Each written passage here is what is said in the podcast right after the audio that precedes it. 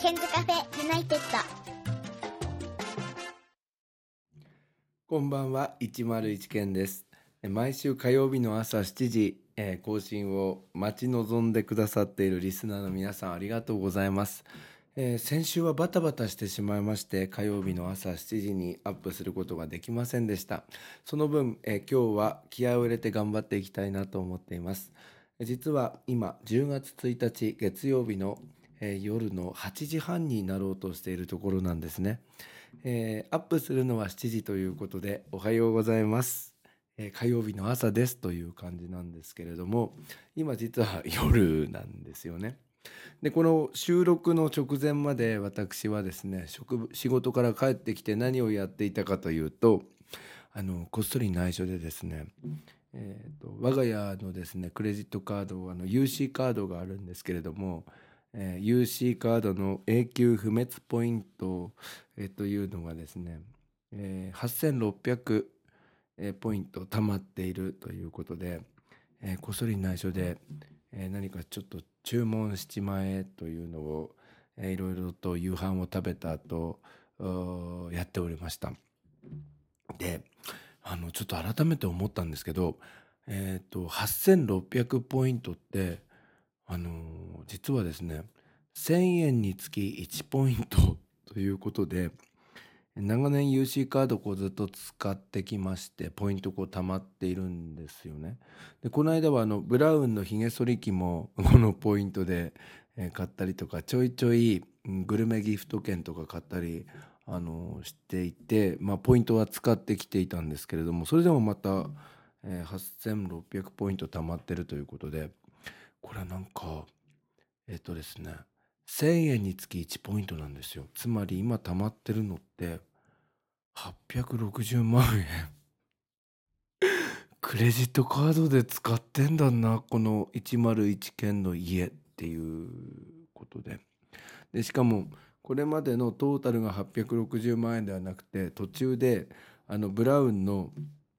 ひげ剃り機を買ったりグルメギフト券とか交換してるのでこれもしかするとうんとそのクレジットカードを持ってから、えーつまり学生の頃からなんですけどもトータルするとこれ多分クレジットカードで1000万円近く、えー今42歳ですけどこれ使ってきてるのかなってちょっと思ったらは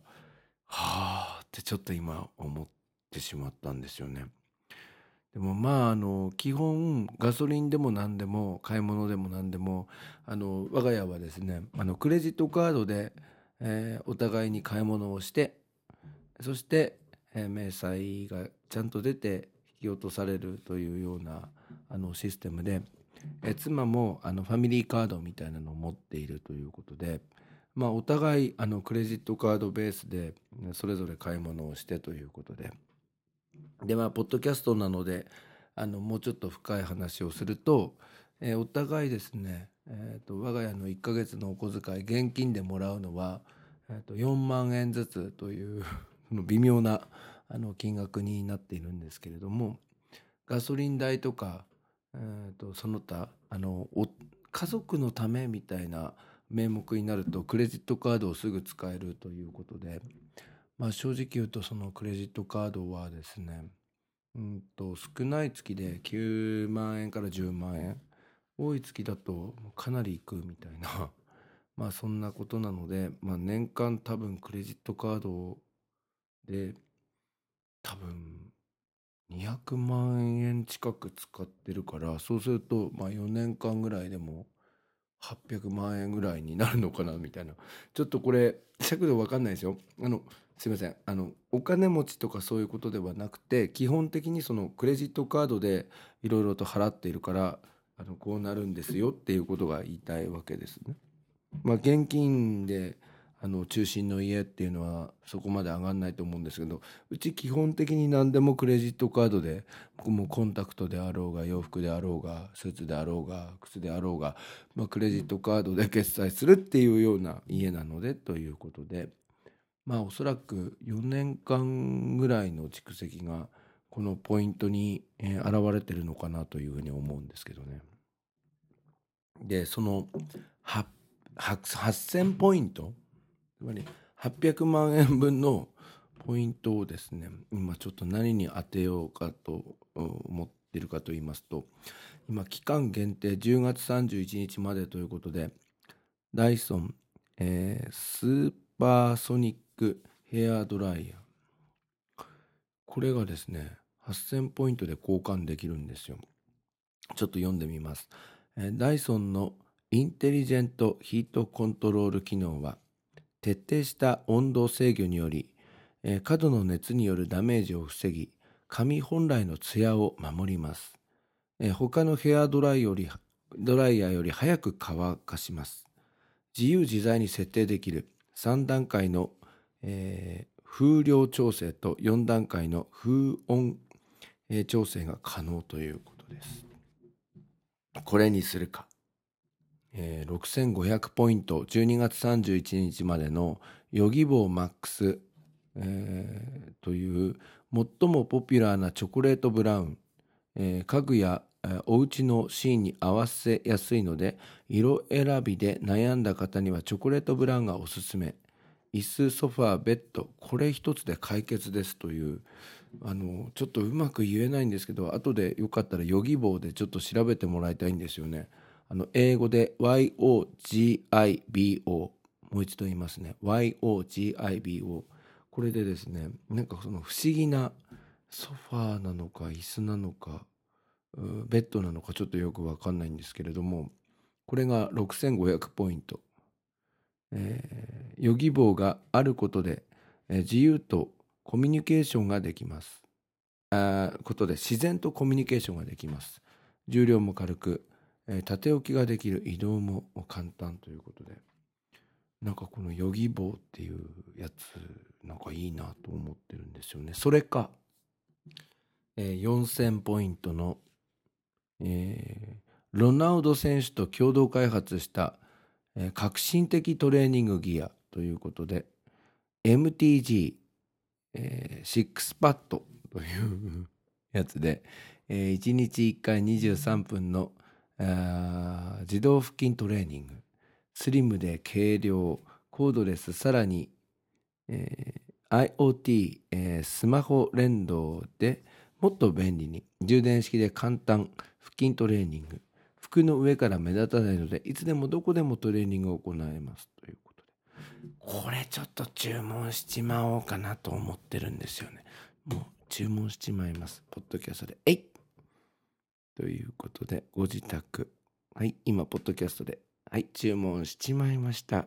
えー、これで4000ポイント。400万円分のポイント。腹筋トレーニングにしちまいました。これあの、まあ、妻に内緒なんですけどね。なんかバレたら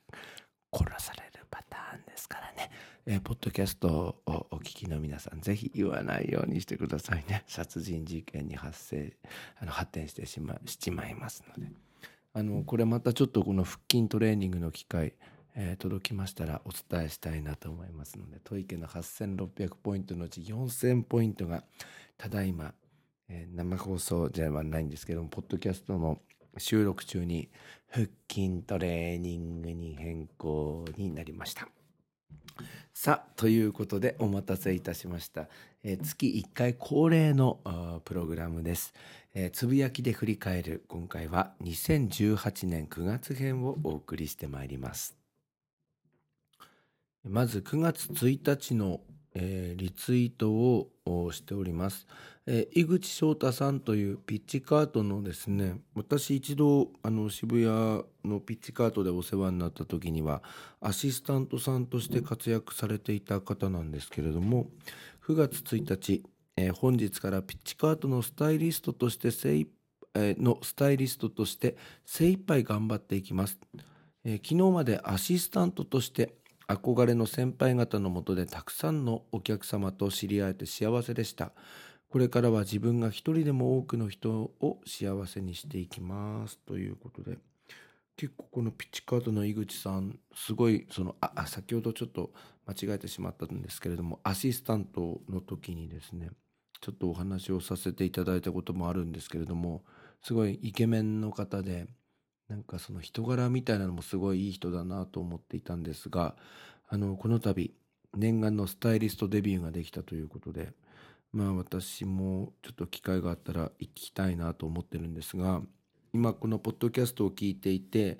あの髪とかその美容とかに興味のある男子の方は是非あのピッチカートえ井口さんで調べていただきたいなと思います、えー、すごいいい方なのでおすすめのスタイリストさんですよろしくお願いいたしますなんてちょっと応援しておりますけどえ9月1日のつぶやきです。1日だけ泊めてもらいました。こちらが私が寝た部屋、まるでホテル。ということで、実はあの8月にオーストラリアの方に、えー、と仕事で行っていたんですけれども、えーと、ホームステイ先とは別に1日だけですね、向こうで一緒にあの午前中の ESL、えー、English as Second Language の、英会話の担当をしていましたピーター先生の家に、えーと、泊めてもらった時の、え、写真をですねちょっと載せさせていただいたんですけれども、あの、すごい、あの、豪華な部屋だったんですよね。すごい豪華で。でまあパプアニューギニアとかで若い頃、えー、先生の経験とかもされていて、まあ、ずっとその、まあ、60過ぎてから悠々自適にこう過ごせるようにということでお金を貯めてここまでにしたんだよって言ってたんですがあの福島県にありますあの ブリティッシュヒルズ、え、それに並ぶぐらいの豪華な家だったんですけどなんか日本でその教員生活をやってお金を貯めた時にえー、ここまで、えー、豪華な生活ができるのかな定年後とか思いながらちょっと住まわせていただきました。あの詳しくは、えー、私のですね、あのツイッターの方に出ております。あのちなみにツイッターの鍵を外しました。えー、ぜひよかったら見てください。えー、101件です。数字の101、大文字の K に小文字の EN。101件、こちらの方でツイッター見られるのでよかったら9月1日頃の、えー、ツイートをご覧いただきたいなと思いますのでよろしくお願いいたします。えー、次はですね、えーと、9月1日の、まあ、つぶやきなんですが、えー、WBS ワールドビジネスサテライトの番組がですね、えー、YouTube の方にリンクが貼られていたんですけれども、えー、英語村というやつで、す、えー、で、に約5万人が予約、30億円投入東京都英語村とはということで、えー、よかったらこのリンク、また101件から見てもらいたいんですけれども、あの東京のですね、お台場の方面にですね、この度 TGG、東京グローバルゲートウェイという施設が誕生しまして、あの略して英語村なんですけれども、東京都のですね公立の高校ではですねまあこちらの方1回は行きましょうみたいな形でキャンペーンを張っているみたいなんですけれどもまあこちらのですね、えー、英語教育施設というのがかなりあの最新鋭のものということで今ちょっと私も学校の方にえー、企画をまだ出してないんですけどこれからなんか先に言っていいのかな。あの、ちょっと企画を練り上げて年末に向けて、えー、企画を出しましてそして、え3月の春休みの段階で日帰りツアーを2回ちょっとやってみたいなと思っているんですがこの TGG 東京英語村というのを今ちょっと注目しているんですよね。あのいろいろなこの設定が設けられていましてその設定の中で英語を使ってこうクリアしていこうみたいな、えー、形のもので、えー、ちょっとすごい注目しております。皆さんももしよかったら東京英語村また TGG でちょっと調べていただきたいと思います。東京グローバルゲートウェイとよろしくお願いいたします。え9月2日のつぶやきです。今日の気づき。ホストファミリーの質の低下が目立つようになってきたとの報告がありました。えー、家庭に日本人を迎えるというよりも、ベッドブレックファースト、B&B ですね。的な民泊的な感じで引き受けているエリアがあるよう。日本人のみならず中国人の来訪がかなりあるようで対応して、えー、いないと、えー、ということなんですよね。まあ、ちょっとこれはうん普遍化して申し上げるわけではないんですが、まあ、この頃そのオーストラリアの方にですね中国人の方の勉強をしようという方がたくさん来ているということでかなり人気が高まっているということなんですよね。で、えー、それでですねまあこれはちょっとあんまり詳しくは言えないんですがあるクイーンズランド州の、エリアですね。ブリスベンの近郊なんですけれども。まあここではですねちょっとその、うん、フォストファミリーがですね受け入れするのはもうギリギリの状態にまでなっているようでちょっと、まあ、やっつけでというか、まあ、無理やりアロットメントしたために結果そのホストファミリーの質の低下が見られたよということがこのほど私があの団体してあ私が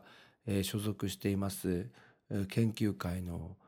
事例報告会の方に上がってきたのでまあ、ちょっとこの辺これから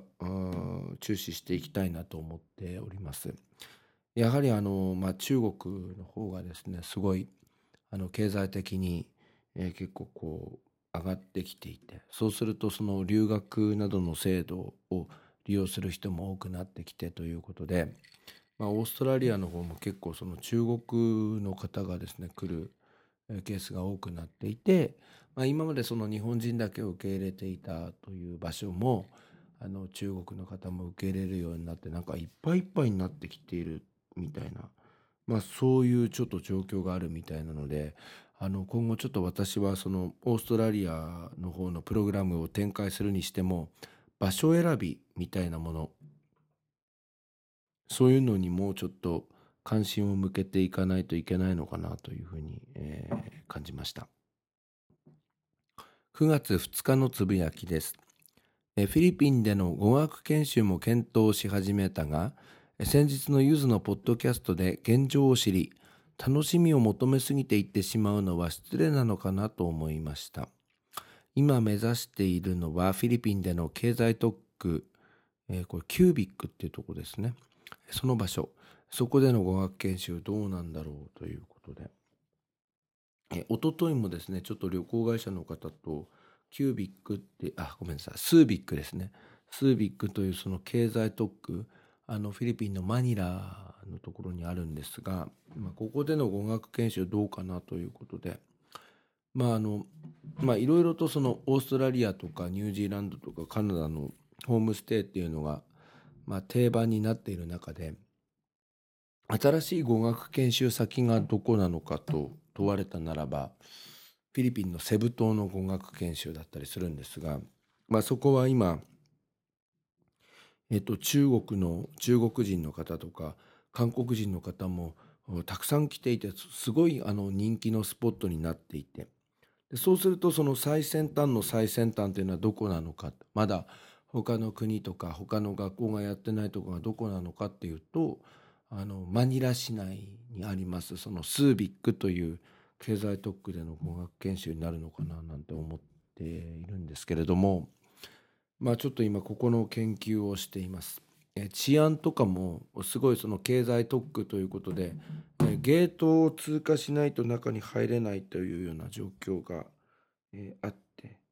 え、すごいあの落ち着いた環境の中みたいなんですよね。でまあそこでうん、語学研修をやっていくということでどんなもんなのかなということで、まあ、ちょっとそのスービックの方は今いっぱいいっぱいみたいなので私今年のですね、えー、もう発表してしまいますが1月の1日から4日の、えー、3泊4日の強行スケジュールでえー、っとですねフィリピンの方に行ってまいりましてそこでえ語学研修自分でも自腹を切ってちょっと行ってみまして自腹を切って、どんなものなのかというのをちょっと研究して自分の学校の英語教育活動にちょっと生かしてみようかなということで今、えー、計画をしております。えー詳しいことが分かりましたらお伝えしたいなと思うんですけれども朝8時から4時までなんかすごい畳2畳ぐらいの部屋のところでフィリピン人の先生と4時間マンツーマンで、えーと英会話の練習レッスンを受けた後、えー午後は56人のグループ学習を5時間やる。トータル9時間、えーこれを2週間やるみたいな、えーパッケージ。まあ1週間でもいいんですけれども。こういうのどうでしょうかみたいな提案があったのでとりあえず私1月2日と3日の2日間。えちょっと経験してこようかなと思ってるんですよ。うんでもなんかちょっとそのパンフレットとか見た感じだとすごい狭い場所で、えーマンツーマンかよ午前中はみたいなところでなんか逃げ出したくなるのかなみたいなその辺も踏まえてあとはちょっと自分の観光とかも含めてちょっと自腹を切って今年の年明け早々にフィリピンの方に、えーまあセブなんですけど私の場合は、えーちょっと行ってこようかなと思ってます。スービックはちょっといっぱいということでね、えーちょっと行ってこようと思っています。9月6日のつぶやきです、え北海道の大地震さまざまな情報が飛び交っています。信頼できない情報根拠のない情報をリツイートしてしまいますと思わぬ迷惑につながります。情報源をしっかり確認してリツイートはしましょう、えーこういう時はリツイートを慎重にしていきましょう、えーということでつぶやかせていただきました。そうなんですよね。あのーまあ軽い気持ちでこの緊急事態の時にリツイートをしてしまいますとデマを拡散するということにもなりかねないのでまあちょっと注意してほしいなということでリツイートいたしました。9月7日のつぶやきです、えー今日職場にのロッカーを整理していたら昔教え子にもらった手紙が出てきました、えー当時その子は中学生今は30歳。えー、可愛い手紙、えー今日そいつに LINE したらびっくりしていました。11月に久々に会うことになりました。えー信孝ですね。えー小学校4年生から小学校6年生まで教えていて自分も20代前半だったんですけど、えーその子は、まあ、自分は高校の教師になってなるのに茨城に戻ってきてまあそいつは、えーまあ、都会の中で、えー中学校に進むわけなんですけどずっと断る度ごとに手紙を送ってきて彼女ができるたびにプリクラも、えー導入うんとそのそこに入れてくれてもう全部信孝の恋愛の歴史を知っていますみたいな感じで。で自分も茨城に戻って高校教師をやって、まあ、結婚するんですけど新婚ほやほやの砦の家に毎年恒例で1月2日と3日は泊まるみたいな。もう新婚ほやほやの家に泊まって14時間ぐらい寝て帰ってくっていうすごい不思議な子だったんですけどえーっと最終的にやつは明治大学に進学し明治大学の大学院を卒業して今航空会社の方に念願かなって勤めていてエンジニアとして頑張っているんですけれど11月に会うのでぜひその時にはポッドキャストで放送に載せたいなと思っていますね。えーまあ航空航空関連の会社を転職して今はちょっと名前は申し上げられないんですけれども結構小さめの日本の航空会社の方に勤めて今頑張っているのでその辺の話も聞けたらなというふうに思っておりますので11月楽しみなさってください。信孝が、えー大学生か大学院生の時には一緒に沖縄に2泊3日で、えー旅行に行ったりもしたやつででも考えてみるとまあ自分もその20代前半大学生で信孝も小学校4年生から6年生で今そいつも30歳になっていて自分も今42歳になっていてっていうことで、まあ、最長の教え子との付き合いがこの信孝ということでぜひあのポッドキャストの方にも出させますので 出てもらうじゃなくて出させますので、えー、ぜひ、えー、その番組を楽しみにしていただきたいなと思っております。よろしくお願いいたします。9月9日のつぶやきです、えー、時々目が腫れるので眼科に来ました。左側のまぶたに丸い形の出来物ができていました。えっ、ー、と肉眼種というものかもしれないとのことでした。ステロイドの薬を出してもらいました。でその時の薬の引換券の番号なんと101でした。びっくりです。で結局これ飲んだらもっと悪化して飲むのやめたら治りました。なんじゃこりゃということで。なんかわかんないんですよね。前にもなんかこれにちょっと近いものがあって眼科へ行って薬を目薬をこう処方してもらってそれを入れたら悪化して飲まなくなったら治ったみたいなことが あったんですけどね。なんか変な感じですよね。皆さんもそういう経験ないですかね。あの病院へ行って薬をもらったら悪化してそれをなんか飲むのやめたら治ったみたいな、えー、そういう報告があったらツイッターとかインスタグラムとかまあ、ブログの中でもいいんですけれども、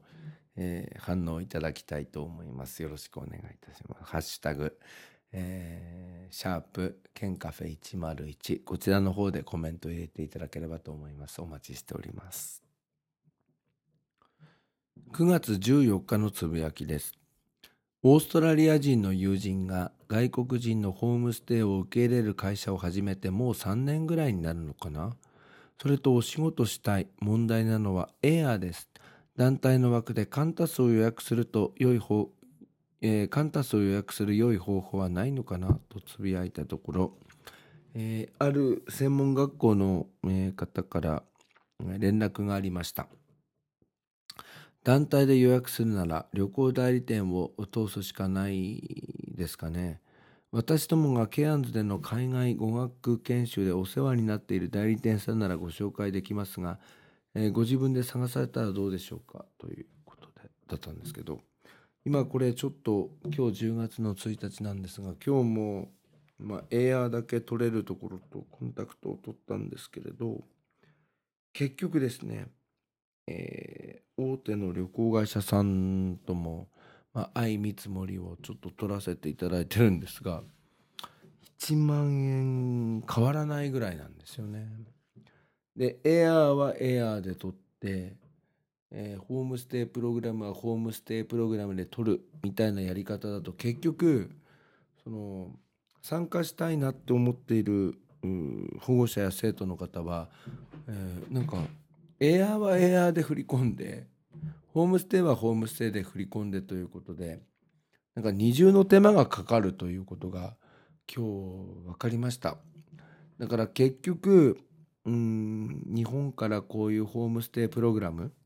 をこうちょっと展開していくっていう場合は、まあ、ちょっとなんか負け惜しみっぽいんですけれども大手の旅行会社さんここをちょっと使わないと結局うん参加者に迷惑がかかるなみたいなところがちょっと分かりました。もちろんそのエアだけ取ってっていうような、えー、ところにはもう少し工夫はできないんでしょうかねみたいな問い合わせは今させていただいていてどこまでできるかっていう報告書をちょっと送ってもらおうかなとは思ってるんですけれど。でやっぱりですねオーストラリアエアの問題があるんですよね飛行機。やっぱ直行便で行きたいんですよね。で、そうすると、ジェットスター、またはカンタス。まあ、シドニーだと JAL とか ANA あるんですが、まあ、ここはちょっと除外視しまして、私がやっぱりターゲットにしているのは比較的こう、日本から近いクイーンズランド州というところがいいんじゃないかなというふうに考えておりまして、でそうすると QF ジェットスターでの直行便ですね QF カンタス航空。それから JQ、えージェットスター。この辺のところの料金形態を見るというような、ところになっていて、まあ、ジェットスターだとケアンズまたはゴールドコーストカンタスだとブリスベンということになるんですが正直まあ値段が23万円ぐらいしか変わんないんですよね。だからまあリスナーの方はどう思うかっていうことなんですがジェットスターでちょっとこう安めに行くとしたらばえーまあ23万円は安くなるんですけれども、えちょっと機内サービスがあんまり良くないということと、うん、スーツケースの重さが20キロまでみたいな制約があると。で一方カンタスだと30キロまで大丈夫で食事が2回フルサービスでこうバッチリつくみたいな。どっちがいいですか？みたいな。正直なところがあるんですよね。で個人的に旅行で行くならばこれは絶対にゴールドコースト行きで、うん、個人で行くならですよ。1人か2人また家族。これ絶対あの JQ ジェットスターのビジネスです。だからこれはちょっとジェーンのところ友達のところに行く時には家族を連れて一回行ったことあるんですけどその時は、えー、とシンガポールチャンギ、えー経由で遠回りしていたんですけれども今回そういうことをやるんだったらば個人で行くならば、えー JQ ジェットスターの、えービジネスですねこれなんですけどちょっと団体だと厳しいなみたいなところとまあ難しいなっていう、えーところがありますね。はい、9月16日のつぶやきです。えー昨日バーでいただいたウイスキーの山崎が美味しかったんです。えー午後になってまた飲みたくなってしまいました。えー昨日飲んだリミテッドエディション2017は手に入らなくても普通の山崎なら手に入るのかなと思っていました。え今日は2軒ほど酒屋さんを回ったのですが売っていませんでした。結局ねかなり回ったんですけどこの山崎今人気あるんですよね。でこれはなんかあの NHK の連続テレビ小説の「マッサン」みたいなやつでそのウイスキーの製造工程みたいなのが紹介されてからすごい人気が出たみたいなんですよね。売ってないんですよね。えそれでどうしたかというと私は9月16日のつぶやきなんですがこれは本当にうまかったです。ボトルで買うとすれば9800円くらいあごめんなさいこれえっ、とこの間の山崎の話ですねこれは本当にうまかったです。ボトルで買うとすれば9800円ぐらいするみたいなんです。ただこの1杯で1600円よりはお得かなと思います。どこかで手に入らないのかなということでバーで1600円でちょぴっと、山崎の、リミテッドエディション2017、えーロックで飲んだんですけどねまあ探しても探しても見つからないということで、えー結局違う、えーとスコッチの、えーウイスキーの方を飲みまして、えーこれも美味しかったんですけれども、えーその後響きを飲みましてそして本日はチタというのを飲んでおりましてかなりハイペースで飲んでおります。えーまあそのスコッチも美味しかったんですけどねやっぱり私はその日本のウイスキーが美味しいなっていうふうに思ってますね。はい、えーそこで、えー2018年9月18日のつぶやきをご紹介したいと思います。スコットランドのウイスキーアラン・ポーチカクスを買い、ま、買ってきました。アラン・ポーチカクスですね。6200円くらいしました。今日はロックでいただきます。週末飲んだ山崎リミテッドエディション2017が忘れられない。この味に近いものを探しておりました。こちらも美味しいですが、やっぱり味が違いますね。これね、酒屋さんの奥様に山崎リミテッドエディション2017に近いやつを ということで選んでもらったんですけど、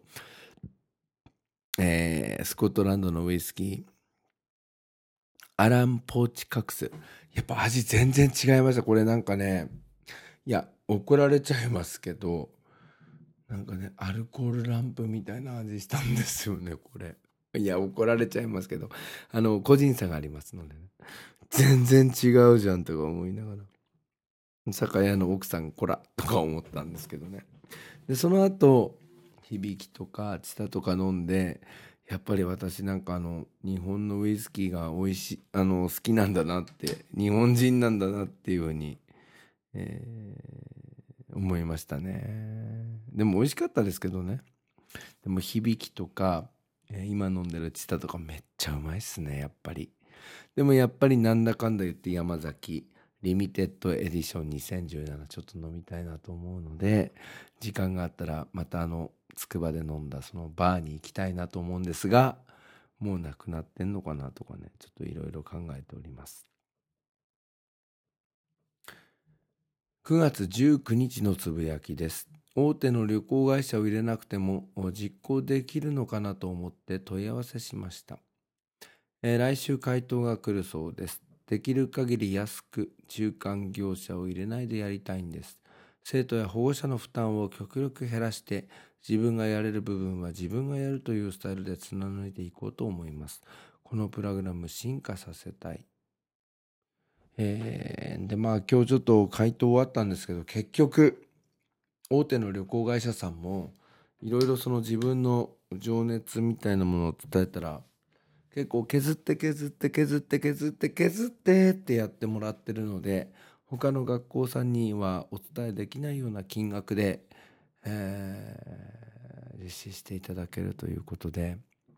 この航空券だけを取ってくれている業者さんと正直言って3,000円ぐらいしか変わらないみたいな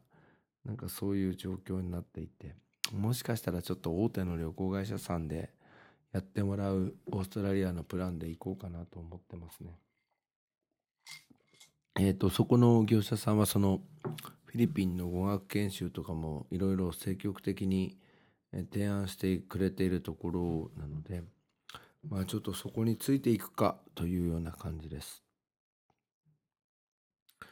2018年9月21日のつぶやきです。リストアという単語をど忘れしてしまって辞書で調べてしまいました。ところがここ1週間くらいいくつかの英語の放送を聞いていたところ、まあ、バイリンガルニュースとかもそうなんですけれども結構出てくるんですよねこの単語。だから今まで何も考えないでスルーしているいた単語なのかなって思いました。何も考えないでスルーする。皆さんこういう経験ってありますでしょうか？ということで。また、えー、こういうのあったら教えていただきたいなと思います。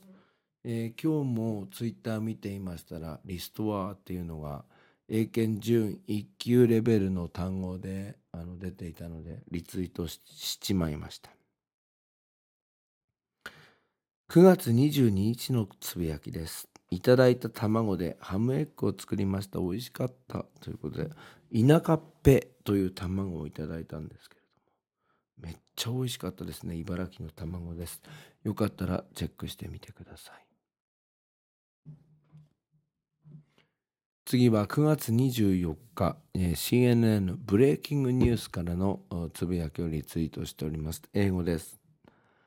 A New Zealand supermarket chain is removing some Australian strawberries after needles were found in container brought in Auckland. Uh, there were at least 100 reports of needles found in strawberries in Australia last week. いやですよね。オーストラあのこれあのニューヨーク、 え、ニュージーランドの話なんですけれども、オーストラリアから輸入しましたそのイチゴの中に、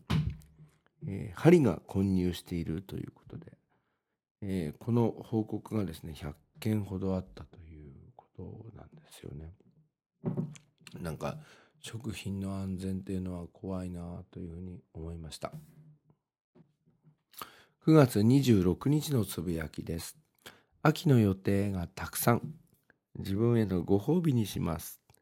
えー今週末は東京に行った帰りに、えー高校時代からの親友と飲みます。来週は PTA でお世話になった卒業生ファミリーと飲みます。再来週はオーストラリアに一緒に行った子で、えー現在は大学生の方と東京で飲みます。そしてその次の週は卒業生と那須への、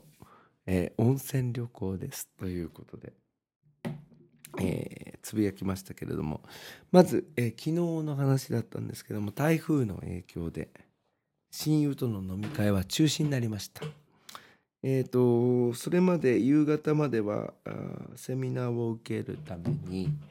えー有楽町にいたんですけれどもそのセミナーの講師の方が、え本日は夜8時から JR が走らなくなりますのでご注意くださいみたいな話を受けて結構ビビりましたけど無事に6時ぐらいには茨城に帰ってまいりましたけれどもね、えー親友との飲み会高校時代の親友との飲み会は、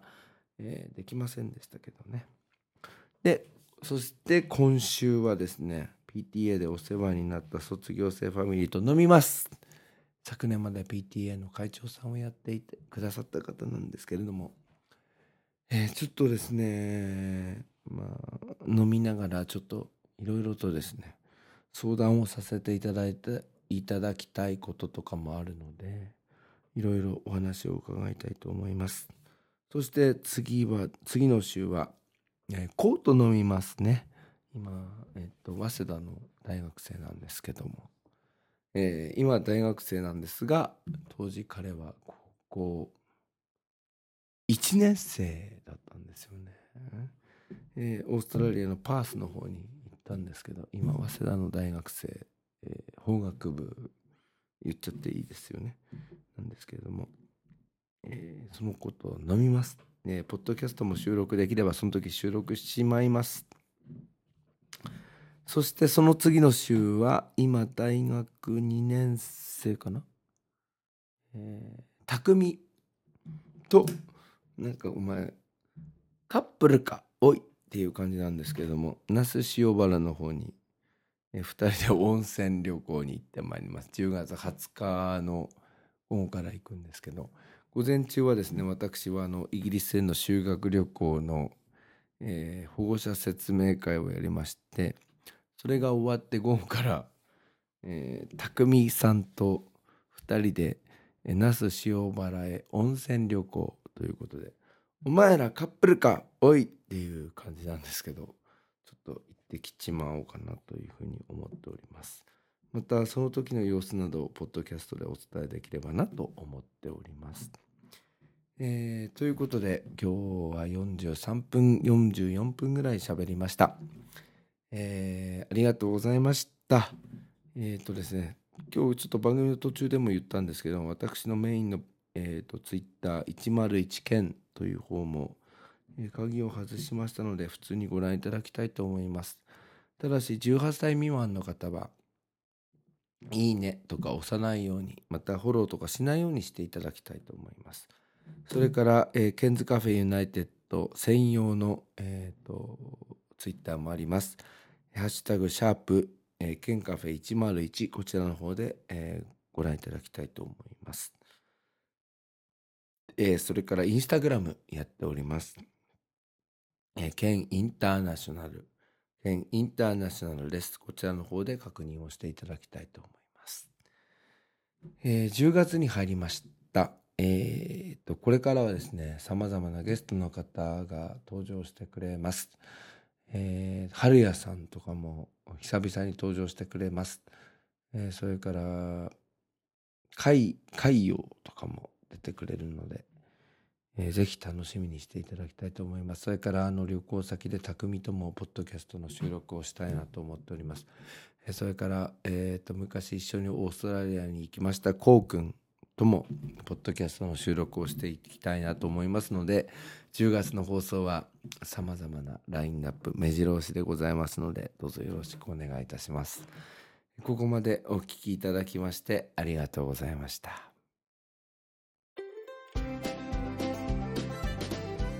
ここで101ケンさんに代わって、ケンズカフェユナイテッドからのお知らせです。この番組では現在、リスナーを募集しています。iTunes ストアにあります検索バーに、ケンズカフェユナイテッドと英語で入れて検索してみてください。無料でダウンロードすることができます。iPod などに入れて、ぜひお楽しみください。いつでも、どこでも、何度でも。